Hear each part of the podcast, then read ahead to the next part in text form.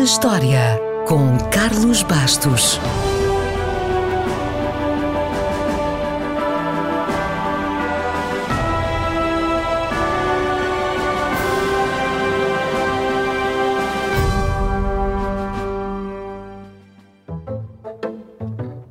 Foi a 27 de novembro de 1809 que um escritor britânico resolveu pregar uma grande partida em Londres. Esta partida, que nem sequer foi uma vigarice, porque Theodore Hook não ganhou nada com ela, ficou conhecida como o Logro da Rua Berners.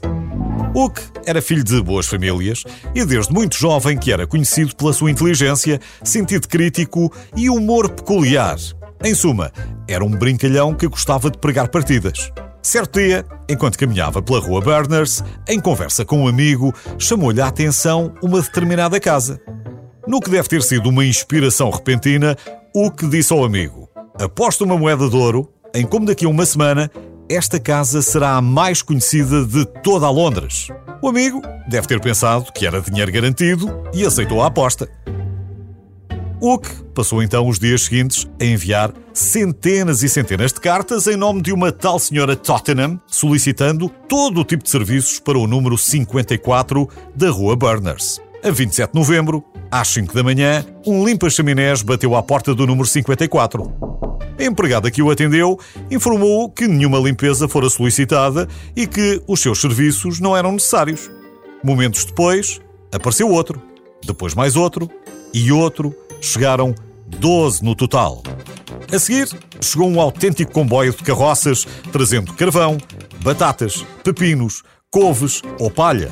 Entretanto, continuavam a chegar pasteleiros com bolsos de casamento, sapateiros, chapeleiros, peixeiros, talhantes. Por outro lado, para acudir nos últimos momentos, apareceram também médicos, farmacêuticos, advogados, notários, padres e agentes funerários com os caixões. Junta ainda mais uma dúzia de pianos e os respectivos carregadores que apareceram ao longo de todo o dia.